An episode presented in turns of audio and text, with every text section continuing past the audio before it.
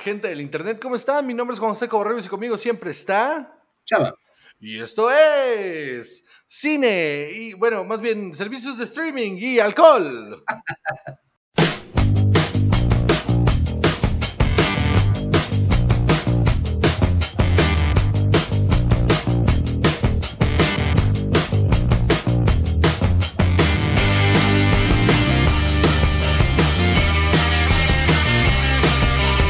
que ya no hay cine, mano, ya no hay salas de cine, ya esta es, la- esta es la nueva normalidad.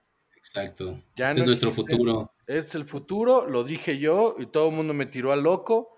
Este, pero pues ya, o sea, no hay salas de cine, mano, y, y- y falta un rato para que regresen. Y en algunos países están modificando las salas, quitando asientos para que te puedas sentar con un metro y medio de distancia de la gente a ver una película. Eh, lo Pero cual eso igual está raro, ¿no? me parece un intento desesperado por regresar a la gente a las salas, porque eso también implica subirle el precio al boleto, ¿no? Sí, pues sí, porque estás ganando la tercera parte. Y, y entonces, ¿cómo le haces en la dulcería, no? Es, es un, es un pedo.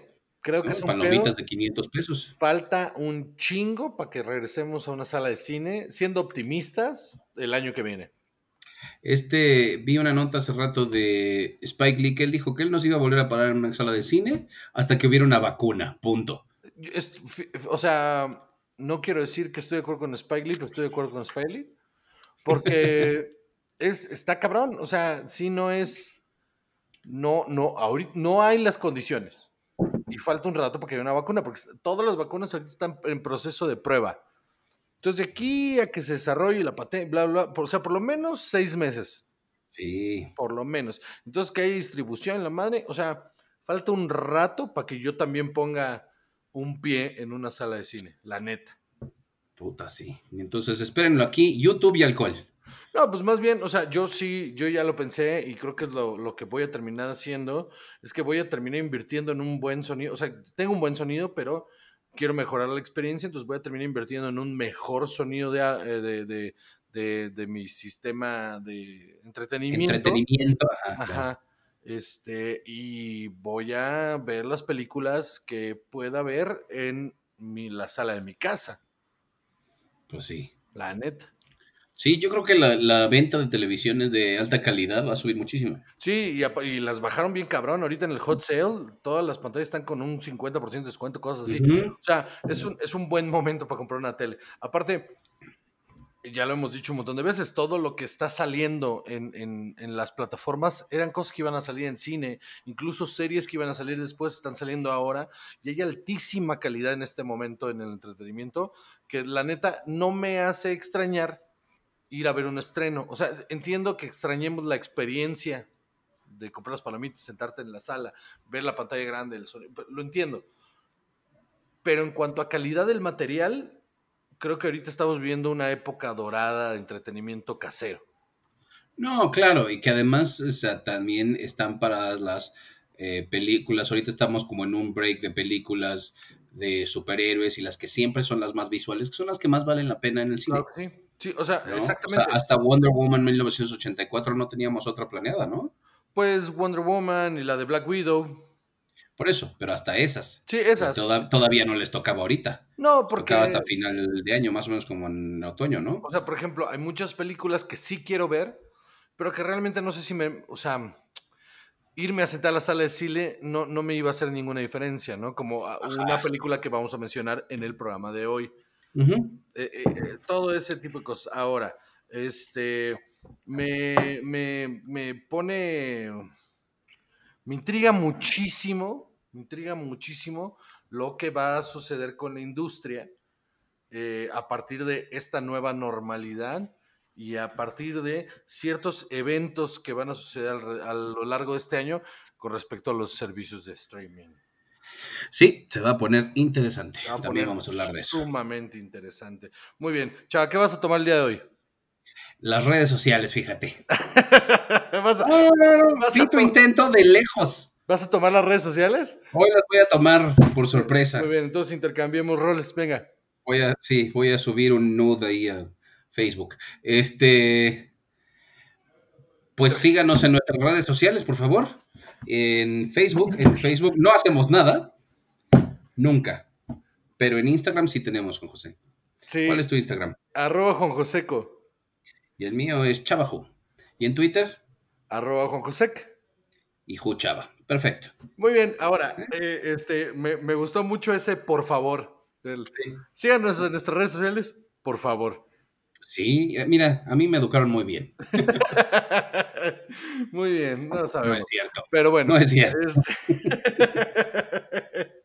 ay, ay, ay, ay, Skeletons in the closet, baby. Muy bien. Uh. Eh, entonces, Salvador. Dime. ¿Qué vas a tomar el día de hoy? El día de hoy, yo voy a tomar una cerveza Insurgente Tiniebla. Ok. Está interesante porque es una cerveza estilo Wheat Beer hecha a base de trigo y malta, pilsner. Una pilsner. Se le agrega cáscara de naranja y coriandro para darle un toque frutal y complejo, pero no sabe, o sea, no sabe a frutitas, pues. Pero está muy buena. Y la página dice esto. Una cerveza refrescante y de cuerpo ligero que acompaña perfectamente a los mariscos y platillos frescos. Mm. Hecha a base de trigo y malta pilsner, se le agrega cáscara de naranja y coriandro para darle notas cítricas y especiadas. O sea, lo mismo que, que dijiste. La botella. Ajá. Sí, lo mismo que la botella. Muy bien. Este, ¿Y tú? eh, ah, ah, quería decir que el otro día me mandaron un mensaje en, en, en Instagram. Este. Eh, no me acuerdo del nombre de la persona que lo mandó, eh, pero le agradezco. Me aclaró algo que yo no sabía: que justamente las Pilsner son de la familia de las Lager. Ajá. Entonces, que en realidad es un tipo de lager eh, que, que tiene unas características similares, pero que la diferencian un poquito solamente. Pero en realidad son de la misma familia. Ah, Eh, agradezco mucho ese dato. Eh, otra cosa, quiero hacer un, este, un- un- una corrección a dos errores que he cometido. eh, que el alcohol, eh, o sea, en el programa últimamente. Eh, que en- en- dije que el que hacía la música para Christopher Nolan era este, Alan Alan y estoy equivocado, es Hans Zimmer. Hans Zimmer es el que hace toda la música para este hombre. Y otro error que cometí es que Christopher Lloyd, el creador de Mother Family, es homónimo de Christopher Lloyd, el actor. Mira, No son la misma persona. vamos a hacer especial de errores que hemos cometido bajo las influencias del alcohol. No mames, hacemos tres programas. Hacemos tres programas ahí. Muy bien. Entonces, El ya, teletón aquí. ya eh, em, corregí esa, esa fe de errata. Este. Dime qué vas a tomar. Ah, ah, no, te Voy iba a decir tomar- yo de tu, de tu- sí, de cerveza, sí. Sí, voy a tomar cerveza. Principia es una lager. Toma el universo, dice aquí. Drink the universe. Y ya, no dice nada más. No, de hecho no. ¿Sabes qué? Fíjate que yo, Se queriendo vaso, investigar. Se disfruta más en un vaso, dice. ¿Y sabes qué? A mí ¿Qué? no me van a decir en dónde me voy a tomar mi cerveza. Está bien. Ah, no, mira, si hay aquí algo. ¿Te, a te ver, lo leo? cuéntame. Dice, Por favor, porque sí. en principio nos impulsa la búsqueda de constante... A ver, otra vez. En principio nos impulsa la búsqueda constante del conocimiento. Es por eso que nuestra inspiración nace de una de las obras científicas más importantes de la historia. Autoría de Isaac Newton, Philosophiae Naturalis Principia Mathematica, publicada en 1687. Ah, muy bien. Ay, no. Bueno. Pues bueno. entonces- Mira, yo me metí a la página de Ajá. internet para investigar un poco más sobre tu cerveza. ¿Y qué crees que encontré? Absolutamente nada. Exacto. Esta es, yo creo que sí, se lleva el premio a la peor página de cervezas que he encontrado. No, Esta dice- no, no, no. La peor es la del ladrón de manzanas que ni siquiera existía. Ah, sí, bueno, eso sí, éxito total. Pero bueno, es que esa tenía el mérito de no existir. Pero sí estaba impresa en la, en la botella, estaba impresa en la página. Esta, pues podría no existir porque solo dice cervecería Principia. Y luego una rayita con unos colores y dice, brindemos aquí nuestro lugar en el universo, su contacto, su Instagram, su Facebook y ya. Es Vámonos. toda la información. No hay un link, no hay un menú, no hay un... Aquí vendemos cervezas, oye, si quieres saber de qué son, Chingas. te chingas, exacto. Los odio. Como el como principio del universo. Todo es random y te chingas. Pues más o menos. Entonces, pues bueno, estas son las cervezas que tomamos de cebada malteada. Esta tiniebla está muy buena, fíjate. Fíjate que esta también, esta de Principia está rica. O sea, a ver, sí no me tomaría más de una porque creo que em, no está pesada, pero tiene unos sabores em, como muy fuertes al contacto. O sea, primer contacto eh, es, es, muy ácida y luego el, el, retrogusto ahí, lo que te queda en el paladar, es muy amargo. Pero aún así es muy ligera. Es muy ligera y, está, o sea, está rica y está buena para tomarse eh, como de manera eh, casual. Pero em, te digo, son sabores muy fuertes. Ahora, muchísimas gracias a nuestros amigos de sabadamalteada.com por hacernos llegar estas cervezas. Yo creo que esta tiniebla te gustaría a ti, oye, porque esta sí está como para tomarse el sitio completo. Ok, bueno, pues ya se hará. Ya se hará, exacto. Perfecto. Muy bien. Entonces, Chava, el día de hoy, ¿de qué carajo vamos a hablar? De nada, no hay nada, no hay noticias, no hay cine, cancelado todo. Todo, no, pero te cancelado, no, pero te cancelado, no. no, no, por favor. Este, no. Vamos a hablar de HBO Max, que ya, ahora sí, ya inició sus funciones en, en Estados Unidos. Y ustedes están diciendo, ¿van a repetir tema? Sí, pero vamos a hablar de cosas más profundas, ya que eh, el servicio streaming ya está funcionando en Estados Unidos. Y vamos a abordar qué es lo que nos espera a nosotros acá en México, ya que llega a final de año, eh, con todas las vicisitudes que nos encontramos en esta investigación, ¿no? Pues sí. Entonces, Chava, ¿cuál es la información? Pues ya dijimos que eh, todo lo que tiene, entonces nos vamos a saltar eso, pero resulta que HBO Max anunció que va a entregar el 95% de los programas y películas que tenía planeado para el año. los va a adelantar. Los van a adelantar. 95% del contenido que tenían planeado soltar alrededor del último semestre del año se viene todo de un putazo. O sea, no, no todo en mismas fechas, pero se va a ir soltando eh, con una frecuencia mayor, ya que pues eh, el encierro, ¿no? Sí, y ahora... Entre estas cosas, una película de este eh, Seth Rogen. Sí, sí, esa puede estar interesante. An American Pickle sale el 6 de agosto. A ver, a ver, a ver, ya veremos. Ya nada más faltan tres meses de, cuarentena para que la podamos ver. Muy bien. Perfecto, muy bien. y eh, resulta que el precio va a estar en 15 dólares al mes que sí está un poquito elevado, pero es lo que cuesta HBO Now. Ahora, ahora el canal. Era lo que les iba a decir, no se me vuelvan, o sea, no se me vuelvan locos. En Estados Unidos los precios de los servicios de streaming son más caros que aquí en México. O sea, porque Netflix cuesta 13 dólares. Eh, el, servicio más solicitado, que es el familiar, cuesta 13 dólares. Eh, que te incluye. Aquí en los 60, que estamos como en. Pues, ¿qué? como en 10. Ajá, como en 10 dólares. Sí, porque aquí también lo que trae, eh, bueno, igual que en Estados Unidos, trae 4K. Sí, pues sí.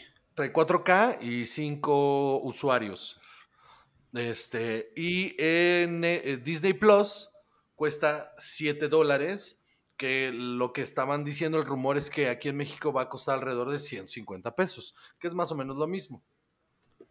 Y es bastante razonable, ¿no? También ya hemos dicho que finalmente este es el nuevo modelo para ver eh, contenido de calidad. Eh, estamos volviendo a lo que fue eh, la época dorada de la televisión por cable, en la que pues ibas contratando los paquetes que te interesaban, ¿no? Entonces, si querías tener Cinemax, si querías tener HBO y Movie City y todos esos, pues te costaban más. Sí, claro. La diferencia, y, el otro día estuve sacando como números eh, a raíz de que vi que alguien se gastaba mensualmente entre teléfono celular, eh, servicios de internet y televisión privada en casa, se estaban gastando alrededor de 2.500 pesos, una cosa así.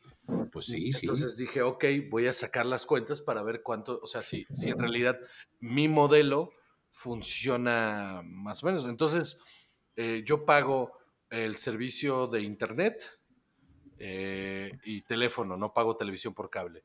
Y mi telefonía celular es una telefonía celular bastante barata, mensualmente hablando. Entonces yo gasto alrededor, y, y con los servicios de streaming más el PlayStation eh, Plus que uso para poder jugar en línea, eh, me estoy gastando alrededor, entre todo, estoy gastando mensualmente alrededor de 1.500 pesos, Yo también, lo cual es una diferencia abismal. Sí, 2.500 se me hace muchísimo, ¿no? Pues, ¿qué estás Porque pagando? hay gente que paga su plan de teléfono, más el teléfono, Claro. más, chécate, el internet, televisión. Y, o sea, cuando nosotros teníamos televisión por cable acá, gastábamos solo de, de- de- de internet, televisión y teléfono, eran 1.200 pesos. Solo sí, de eso. Más eh, tel- el, el plan del celular y el teléfono, ya eran otros 800 pesos más o menos. 900 pesos, más, y ahí ya vamos en 2000, 2100, más los servicios de streaming. Sí, claro. Entonces ahora me quité 1500 pesos de encima, o Sí, más, sí, sí. más, más de 1500 pesos de encima. Entonces, o sea, este nuevo modelo, aunque parece que estás pagando, chiquiteando por todos lados, al, al final sí es un sistema más barato.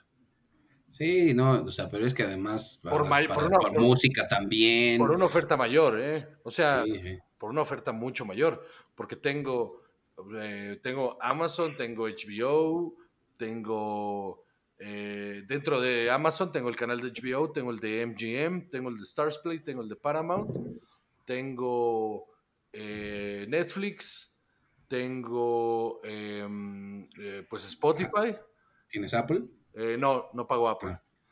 Este, y, y ya que se venga Disney, y, eh, voy a cambiar de HBO por HBO Max cuando salga, y el de Disney. Y aún así, voy a estar más abajo de lo que estaría pagando televisión por cable.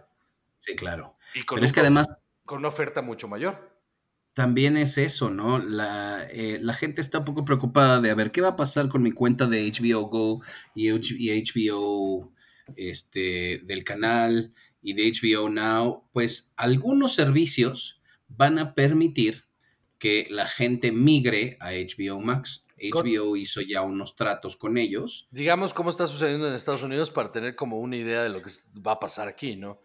Así es. O sea, en Estados Unidos lo que está pasando es que ciertas empresas que dan el servicio eh, tienen el, el trato directo ya con HBO para que no subir el precio si ya estaba suscrito. ¿Ok? Pero si no tenías suscripción y te quieres suscribir por primera vez, tienes que pagar los 15 dólares. El precio anterior era de 11 dólares.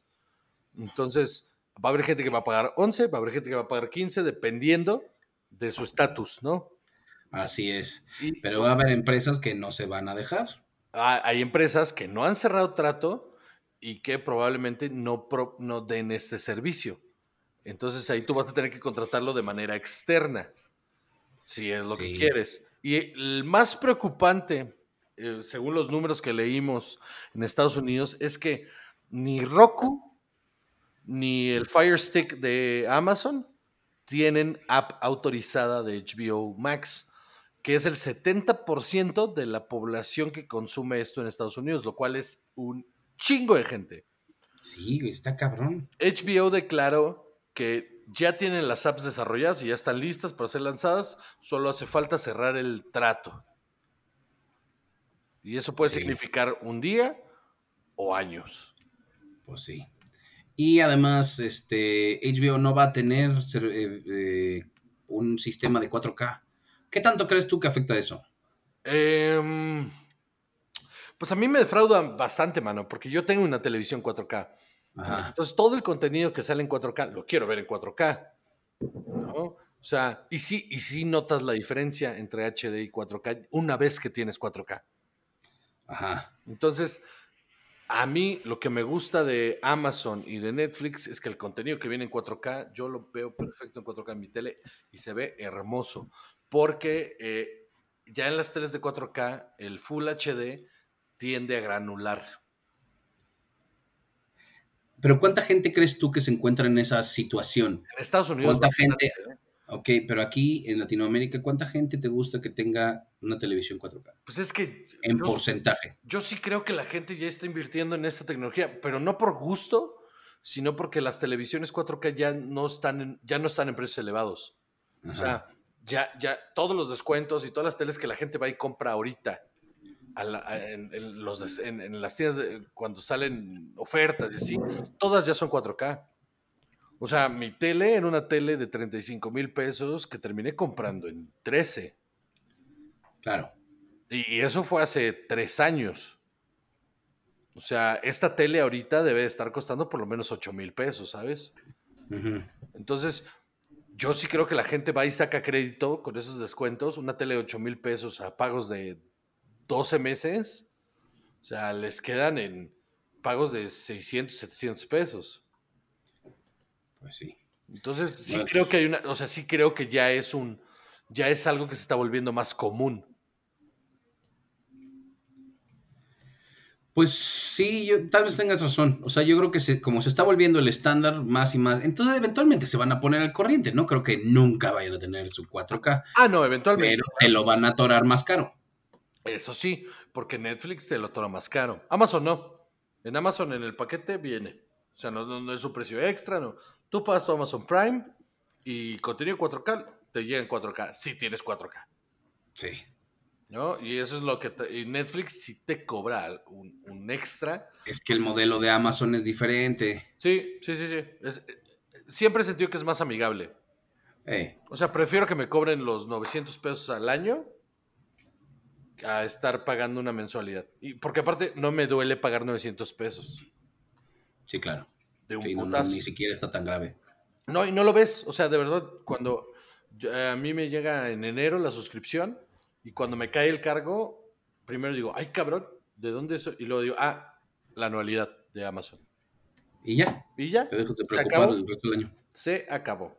Y finalmente sale más barato que todas las más, Exactamente. con el añadido de los envíos y todo eso. Sí, Pues bueno, para acá viene en 2021 HBO Max y eh, aparentemente ya va a tener eh, soporte para los eh, dispositivos de Apple, ok. ajá, va para, Go- para Android y, y va para Chromecast, PlayStation, Xbox y las televisiones de Samsung van a poder tener la, este, la aplicación directa. Ya estoy del otro lado. Pues sí. Ya estoy del otro lado. Muy bien.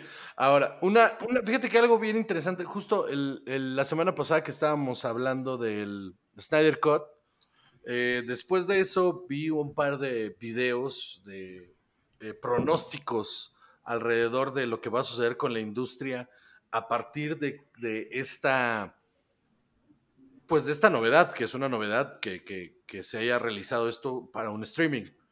Lo que estaban diciendo, que me pareció muy interesante y que creo que podemos discutirlo, es que imagina, o sea, no sabemos cuál es el corte final de Snyder de esta película, tomando en consideración que él tenía pensado hacer dos películas Y que estaba filmando las dos películas al mismo tiempo. Entonces, las especulaciones son o hizo un corte de las dos películas en esta, en, en un solo, en un solo tiraje, pues, en una sola película, o, y esta es la parte interesante, ¿qué tal que esta termina, por, por todo el- el- el- el ruido que ha tenido durante tres años ya, ruido que ha tenido en las redes sociales, ¿qué tal que le dijeron, tírala con un cliffhanger A ver si A te ver. amarramos la siguiente. y terminas, la, y terminas tu visión, mano? Pues en una de esas. Porque ¿eh? hay un montón de fans, o sea, del, del- del grupo de presión que logró que esto se lograra, lo que están buscando ahora, que ya lograron que se soltara el Snyder Cut, es no solo que se suelte ese corte, sino que se filme la visión completa de Snyder. Pues en una de esas. Y entonces me puse a pensar en la de Wonder Woman, en, en Aquaman, en Shazam. Realmente, si lo hacen, no habría ningún problema de que esas entren en canon.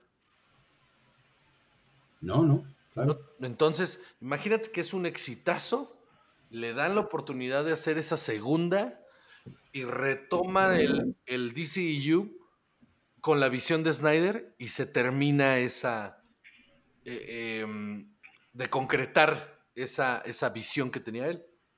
Y entonces es un, es, es, el, es un punto de partida en el que algo que estaba eh, de 250, 180 millones de dólares puesto para funcionar en salas de cine, termina volviéndose un mega evento de streaming. Sí. Y eso cambia bien, cabrón, la industria. Tienes toda la razón. ¿Y sabes qué? Y los que ganamos somos nosotros, porque vamos a tener más cosas de qué hablar ahora que no hay películas. Este... Pero está chingón, ¿no? Está no, y el público también, sí, claro. O sea, al final, lo que.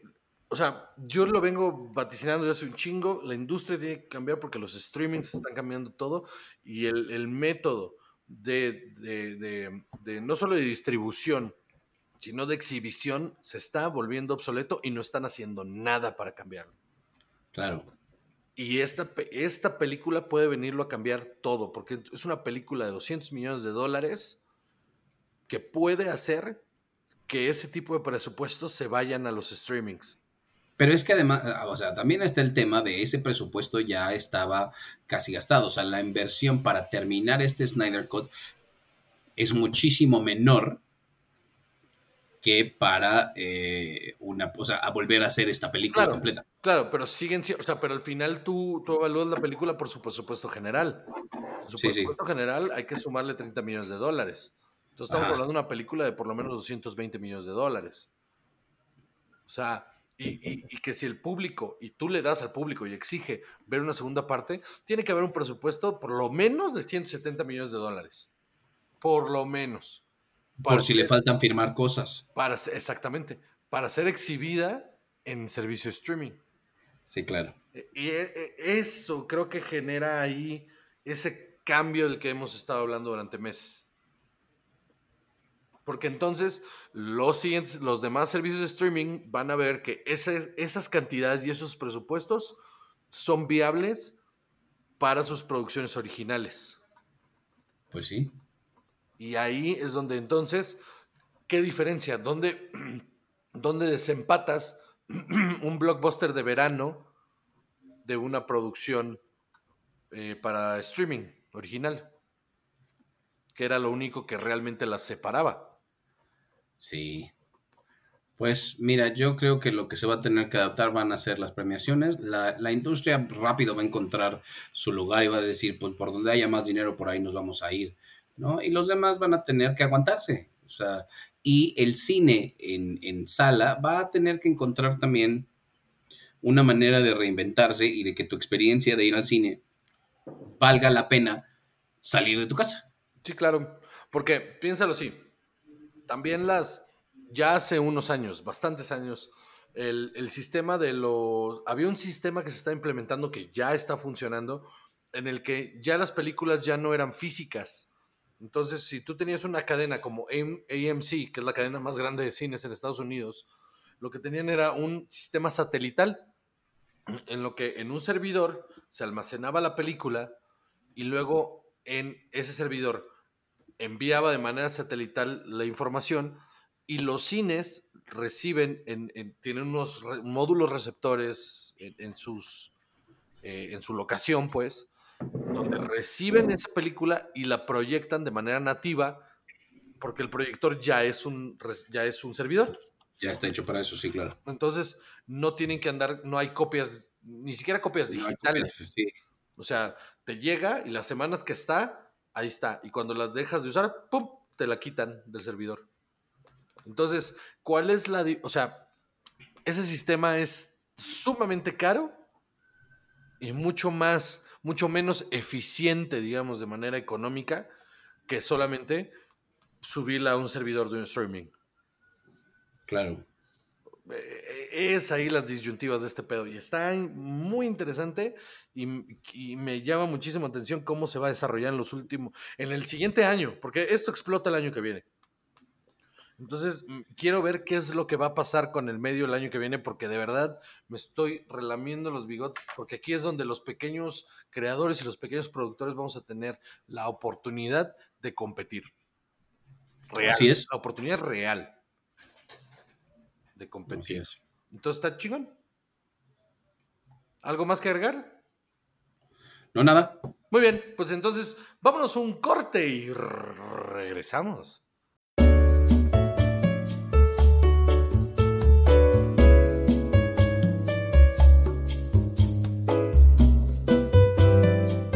Regresamos, amigos. Eh, me- es un placer estar aquí de vuelta con ustedes. Eh, eh, también aquí está Chava. Chava, saluda. Hola. Qué agradable sujeto. Qué agradable sujeto, exacto. Referencia de los Simpson, porque ahora vamos a hablar de Los Simpsons. los Simpson, claro que sí. Eh, pero ¿de qué vamos a hablar de los Simpson? De la caída de los Simpsons. Ay, qué horror, mano. Sí, yo creo que sí. Qué feo. Es importante ya hablar de esto. Qué feo es ver eh, un tren eh, chocar con otro en cámara lenta, ¿no? Híjole, es que yo creo que ya, ya es suficiente. ¿Tú crees? Después de 31 años, ¿tú crees? sí, ya, ya, ya, ya. Ya es más que suficiente. Esta serie ya se tiene que ir. No, los Simpson ya están casados y con hijos, o sea, qué horror. Exacto. Como pues- tú.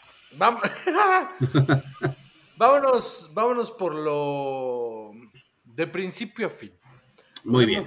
De qué la importancia cultural de los Simpson a mediados de los 80. ¿no? Así es. Una Pues- dale, dale. dale. A ver, Los Simpson es una serie creada por Matt Groening, para los que no lo sabían, y en 1989. Piensen en la gente que conocen que nació en 1989. Pues esa edad, Deja tú que conocen, que bueno, entonces. bueno, ya no son personas jóvenes, No, ya no lo son. ya no lo son. No, no, según la, la ONU, creo, no, sí, la ONU, eh, joven es de 15 a los 24. No, pues ya, ya, ya es, es un... ¿Sabes qué? Yo creo que esta serie es la personificación del chaborruco. O sea, durísimo, durísimo. Porque, ¿sabes qué? Sí. ¿Sabes qué está bien cabrón? Que la gente joven no entiende las referencias que nosotros tenemos normalizadas de los Simpson. No, no, no, no, para nada. O sea, tú puedes decir las miles de cosas que recuerdas de ellos y, y a la grande le puse cuca. Sí, sí, y- sí. sí. Smithers mate a los Rolling Stones. Pero señores, esos no son que los mate, le digo. O sea, eso eh, ya nadie lo entiende, mano. Feliz cumpleaños, viejo decrépito. Ya, ya nadie entiende eso. Bart, no quiero alarmarte, pero creo que el coco, el coco está en la casa. Sí, sí, sí, sí. Sí, este. eh, necesitan un hombre en la casa. Ay, estas manchas no se quitan. Ah, no, sí, sin, sin la influencia de un hombre en la casa te puedes volver un afeminado. Ay, esta grasa no te quita. Sí. Porque chistes Ay, mira, el chocolate no- clasistas, chistes Sí, sí, eh, el- sexistas. El chocolate no sale, mira. Sí, no, no, no, no, son, son clásicos, mano, clásicos, clásicos. A mí me gustan mis gays locas, locas. Ya, no, no, ya. ya. Ah, yo sí estaba diciendo Boo Earns. Sí, plan dental. Lisa necesita frenos. Frenos, No, ya, todos esos, ya, ya, ya, pero bueno, vamos poco a poco, porque eso es una época sumamente importante, culturalmente hablando de los Simpsons. Así es. Entonces, eh, esta serie empezó ahí con una animación medio extraña. De hecho, si ves los primeros episodios, se veían raros, ¿no? Los, los personajes no se parecían tanto. Desproporcionados, ¿no? Ajá, exacto, feos. Que yo creo que era un poco el- el- la intención, ¿no? Sí, sí, Matt sí, re- quería. Reflejar el, el, el ugly America. Ajá, y la disfunción total en la que se vivía en una familia clase media perfectamente común en Estados Unidos. Sí, sí, de hecho, eh, esa primera temporada, si la revisitan, es. eh, no es tan chistosa. Porque no, no era chiste, chiste, chiste. Era más eh, cruda. Ajá, seca, a ratos. Sí, sí, sí. y Tenía unos momentos bien eh, desconsoladores, pero, pero reflejaba perfecto el momento político-social que estaba viviendo Estados Unidos en esa época. O sea, al grado que se volvió eh, para los conservadores estadounidenses, que es mucho decir, em, algo a que hacer referencia negativa. Sí, claro. Siempre decían, sean más como tal familia que hablamos. Como los Waltons. Esa es una cita de, George Bush, el primero. Que, que, Estados Unidos tenía que ser, la familia americana tenía que ser más como los Waltons. Que como los Simpsons. Que como los Simpsons. Y los Waltons son los de Walmart. Sí, sí. Quote, directo de, de George Bush Sr. Así es. Y eso habla y refleja muy cabrón el momento histórico que estaba viviendo Estados Unidos, sobre todo porque vivían, eh, venían de, o sea, fue una década ultra conservadora, ¿no? O sea, con Reagan, con, George Bush, eh, vivieron años en los que sí hubo un impulso económico importante, pero también hubo un, eh, una época de muchísima... Em, ¿Cuál será la palabra correcta? pues eh, razón, ¿no? Sí, sí, era un... Como retraso social. Y, extrema conservaduría al grado que no se han recuperado de ese... De, de, ser extraconservadores, al punto que terminaron eligiendo Trump. Pues sí. Y mira, ¿no? Lo que ha pasado ahorita el, hombre que mataron que en qué horror, güey. Era jugador del NBA, ¿sabías? Había sido jugador del NBA. qué horror, qué horror lo que salió a decir este tipo. O sea, llamarles eh, matones, por hacer una mejor traducción, a la gente que salió a protestar. Está muy cabrón. O sea, ¿cómo no lees el ambiente social político de tu propia gente, no? Está muy cabrón, está muy cabrón. Pero bueno, ese es justo el pero ese siempre ha sido el ambiente de, los últimos 80 años de este país, ¿no? Muy polarizado, eh, con, intenciones políticas siempre muy marcadas, y, Los Simpson vino a refrescar eh, la visión social política de cómo funcionaba el, el Middle America, ¿no? claro, porque además es una familia, como dijimos, muy promedio. Está el papá, que trabaja en un eh, puesto aburrido en el que tiene el entrenamiento mínimo indispensable para estar ahí. ¿sí? Ni eso en muchas ocasiones. Sí, claro. La mamá que está en la casa, que solo vive preocupada por los niños. Y, sí, y, que, solo traduce su, em, su educación ignorante y la perpetua, ¿no? Ajá. Y tienes a los dos hijos que son, pues también unos niños muy promedio, ¿no? Sí, uno que, exige, uno que exige extrema eh, atención eh, porque sus padres no se la otorgan, entonces hace maldades, entre comillas, para, para llamarle la atención. La otra que es eh, sobresaliente hasta cierto punto, pero que en realidad es una niña promedio. Y el bebé. Sí, y el bebé. Y creo que a partir de ellos también crece todo el universo de los Simpsons, que es la, mm, ¿cómo se llama? La representación de, ese sector de la población que son todos los personajes, que hay de todo, ves a todas las personas posibles.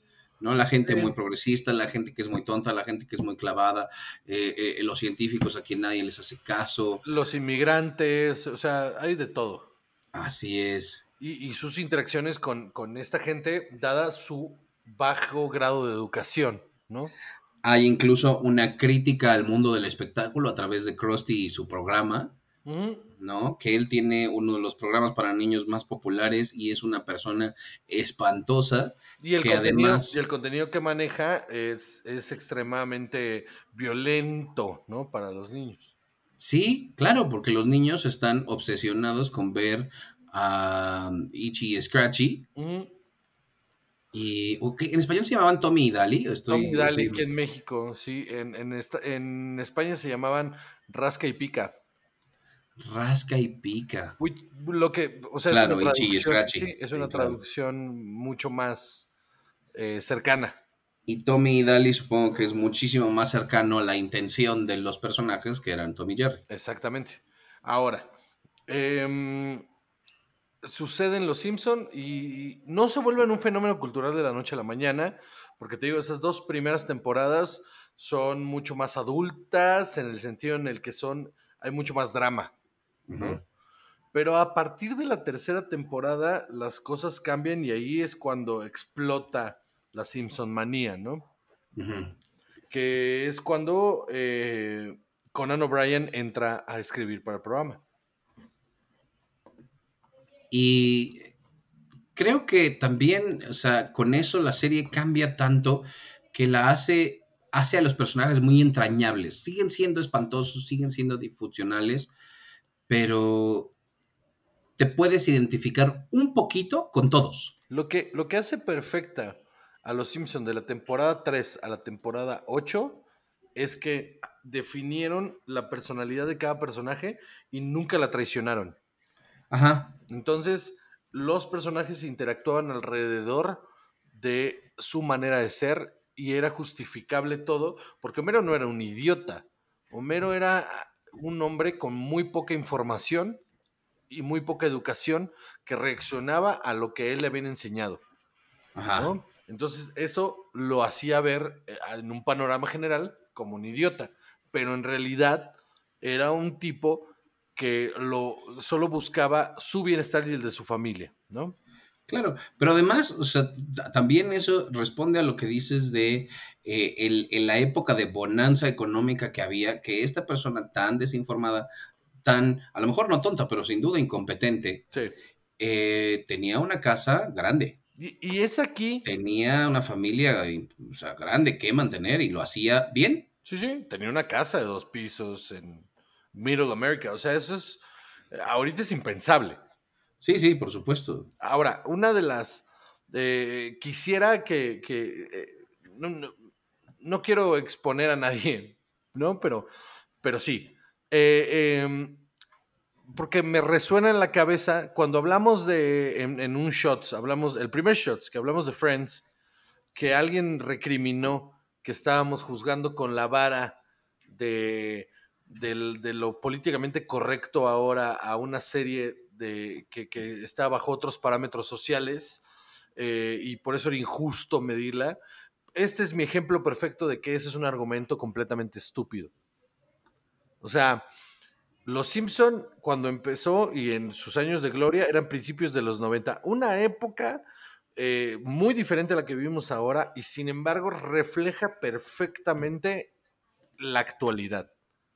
Sí. Entonces, creo que saber eh, aterrizar bien chistes eh, políticos y sociales en, en los 90 que sean actuales aún, me parece que quiere que hablar de un trabajo súper importante eh, en, en los guiones.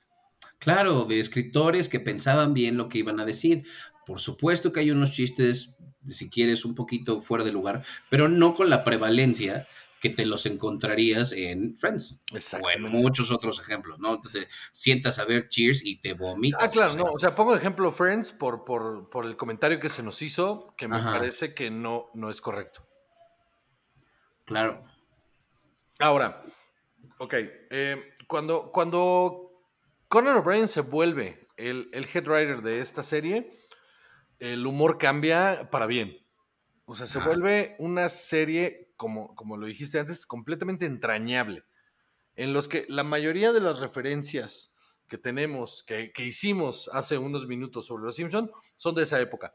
Son de entre la temporada 4 y la temporada 8.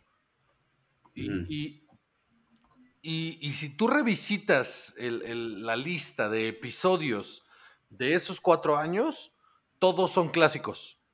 No hay uno solo que digas, "Eh, este no estuvo tan bueno. No, todos son clásicos. O sea, yo dejé de comprar DVDs hace años y me topé el- la temporada 4 en DVD de Los Simpson y la compré y la he visto por lo menos unas ocho veces. Porque de verdad, episodio tras episodio es un momento de, ah, claro. ¿Sabes qué tenía también eso?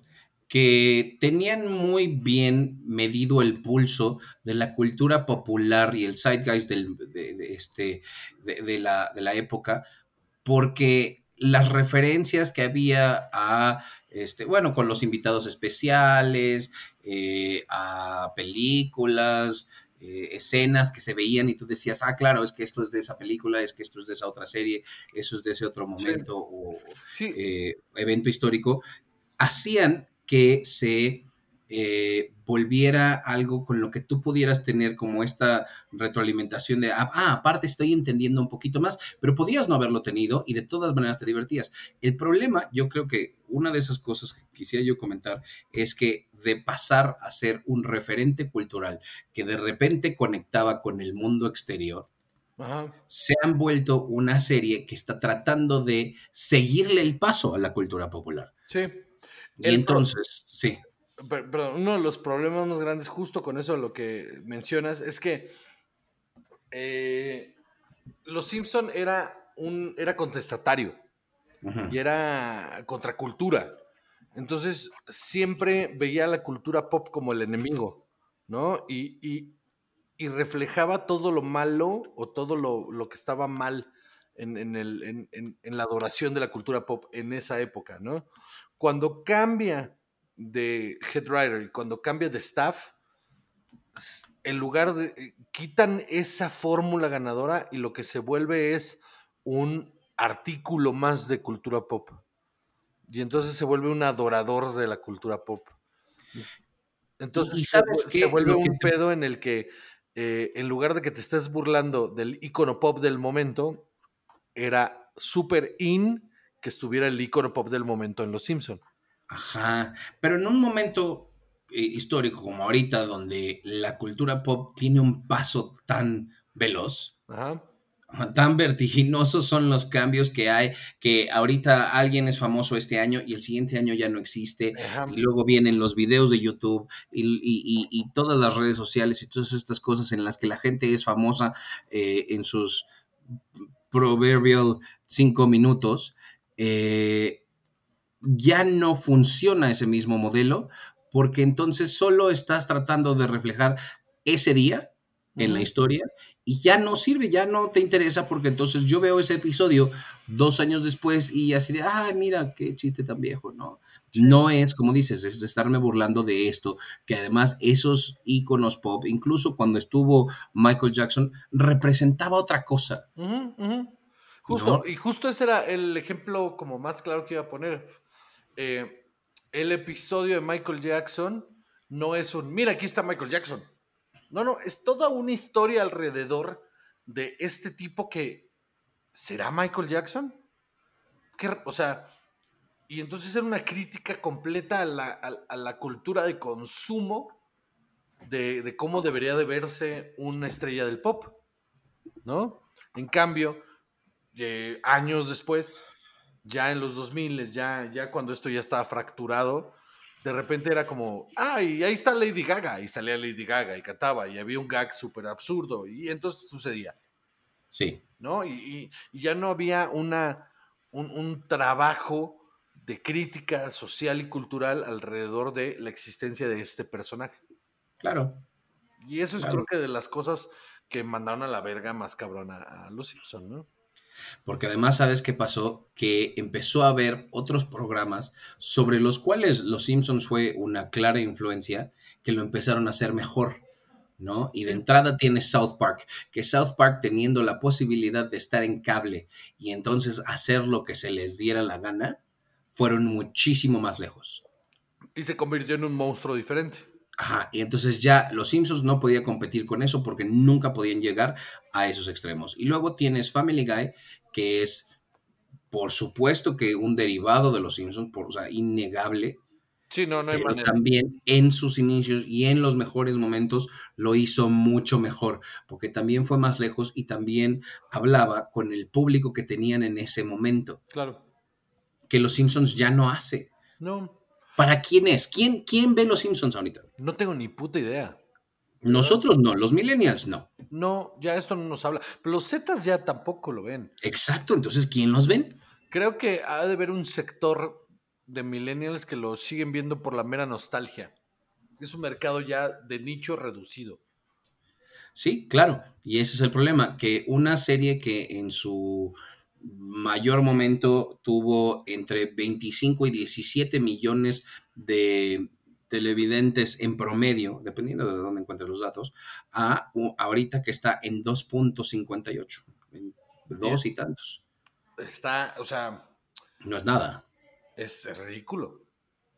Es absolutamente ridículo. O sea... Porque no han sabido competir con toda la oferta. No, no, no. Y, y porque creo que ese producto, de verdad, yo sí creo que ese producto se murió en el momento en el que Conan O'Brien se fue. Porque cambió por completo quién era la serie. O sea, Springfield dejó de ser un personaje. Eh, claro, la ciudad era un personaje en sí, al grado que varios de los juegos, porque además soltaron cualquier cantidad de juegos eh, de video, juegos en, para Nintendo, para Super Nintendo, así, que, giraban en torno a la vida de la ciudad, no, no tanto en cuanto a un personaje en particular. Ajá, ajá. ¿No? Y, una de las cosas que yo creo que fueron el principio y el fin es que cambiaron a los personajes. O sea, les quitaron todo lo que los hacía interesantes y únicos y los volvieron caricaturas de sí mismos. Sí. O sea, sé que suena medio absurdo, pero, pero síganme. El, el, el Homero. Homero pasó de ser este hombre eh, que luchaba por sus intereses y que nunca tomaba las decisiones correctas, pero, pero siempre aprendía algo, lo terminaron convirtiendo en un estúpido. Sí. En un idiota funcional. Que entonces ya no reaccionaba como reaccionaba antes, sino más bien eh, para sacar de en medio las cosas, tenían conclusiones absurdas y con eso cerraban los capítulos. ¿no? Entonces, grandes historias que, que, te dejaban algo se volvieron cosa del pasado y empezamos a tener eh, situaciones que cerraban de manera absurda para tener un chiste, porque les primaba tener el gag antes que una historia que contar. Y el ejemplo más claro para mí es de la temporada número 9, que es cuando ya no está Conan O'Brien, es el de el, em, Skinner. Que Skinner era un impostor. Ah, claro, sí. Y no pegaba con nada, ¿no? Ese ya no tenía ningún sentido. Ese episodio rompía por completo la dinámica y el misticismo alrededor de los Simpson. O sea, porque la resolución del conflicto de ese episodio es, bueno, pues suban un tren, desaparezcan y ya te cuenta que nunca pasó. Ajá, y nunca pasó. Y nunca pasó. Y entonces era como, espérame, ¿qué? Eh, eh, o sea, voy a dejar de lado lo de la continuidad porque em, no me interesa. O sea, siempre nos dejaban muy claro que la continuidad la manateaban como se les da la gana. Pero, pero ahí no te estás metiendo con continuidad, te estás metiendo con, con, el, con la mera esencia de un personaje súper importante para el desarrollo de la serie. Que en otro momento lo hicieron bien cuando mataron a Maud Flanders. Que es uno de mis episodios favoritos. Por supuesto, y que además sí cambia al personaje y se mantiene ese cambio porque es algo muy traumático y se reconoce en la serie en, Ned Flanders. No, no, el episodio, por ejemplo, en, el mismo tono, si quieres, mismo tono, no misma intención, no misma estructura, pero mismo tono eh, que, el, que el, de, el de Skinner, en el mismo tono el de ¿Quién mató al señor Burns? Sí. Está tan bien hecho esos dos episodios. Están. Eh, ¿Quién le disparó al señor Burns? Ah, ¿quién le disparó al señor Burns? Perdón.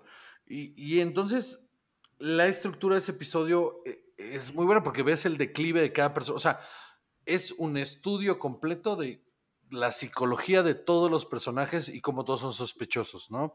Y al final resulta que es la niña que fue un accidente. Pero ese último cuadro donde, donde le ves, donde hacen el acercamiento de tan, tan, tan a los ojos de Maggie y te deja pensando si fue o no un accidente, es mucho, solamente esa, esa secuencia de cuadros en los que recortan hacia los ojos de la niña, te dice 50 mil cosas más que suban al Skinner original un tren.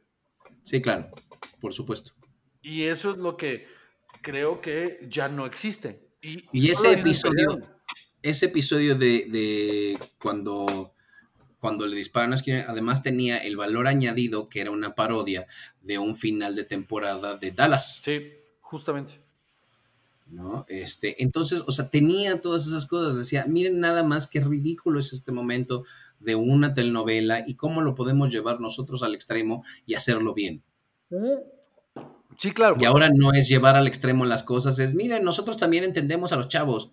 Sí, es como, hey, referencia pop para todos, ¿eh? Sí, mira Lady Gaga y mira no sé quién y mira este... ¿Cómo se llama Wonder Woman? Esta Gal Gadot. Ajá, mira Gal y todo. Entonces ya no, o sea, ya nada más están ahí por, por pasearse por la pantalla, pero no añade nada al episodio que estén ahí. Se volvió triste, ¿no? Se volvió algo triste, un producto muy, muy triste. Pues sí, entonces después de 31 temporadas, eh, parece que está, eh, bueno, está confirmada la segunda, pero hay rumores de que... La 32. Perdón, la, la 32 hay rumores de que es la segunda, de que es la última, caramba, este, de que ya es la segunda, de, otra vez. Sí, en todas las redes sociales. Te odio. Este. Bueno, pues igual es la última y ya se va a acabar. Tal vez si no, tal vez si no. Es un rumor. Eh, el rumor está eh, desatado por unos comentarios que hizo eh, Danny Elfman. Que es el que hizo la música. Así es. Eh, a una entrevista de Variety. Ok, pues a ver qué pasa. O sea, porque de verdad, yo sí creo que es un producto que mm, dejaron morir. Lo dejaron morir.